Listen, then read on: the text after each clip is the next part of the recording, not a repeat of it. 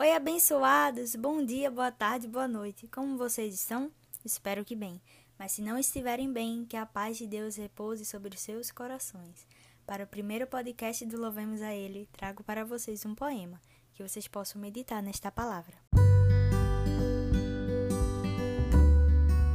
Pela sua voz, o universo e todas as coisas que subsistem foram criadas.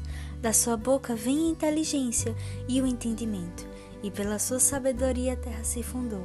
Com sua inteligência estabeleceu os céus, e pelo seu conhecimento os abismos se rompem, e as nuvens destilam o orvalho.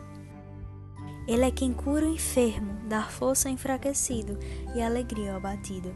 Ele repreende e corrige aquele que ama, como o pai ao filho a quem quer bem.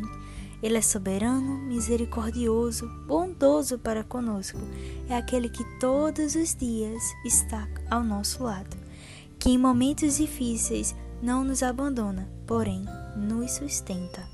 Foi desprezado e era o mais rejeitado entre os homens, um homem de dores e que sabe o que é padecer.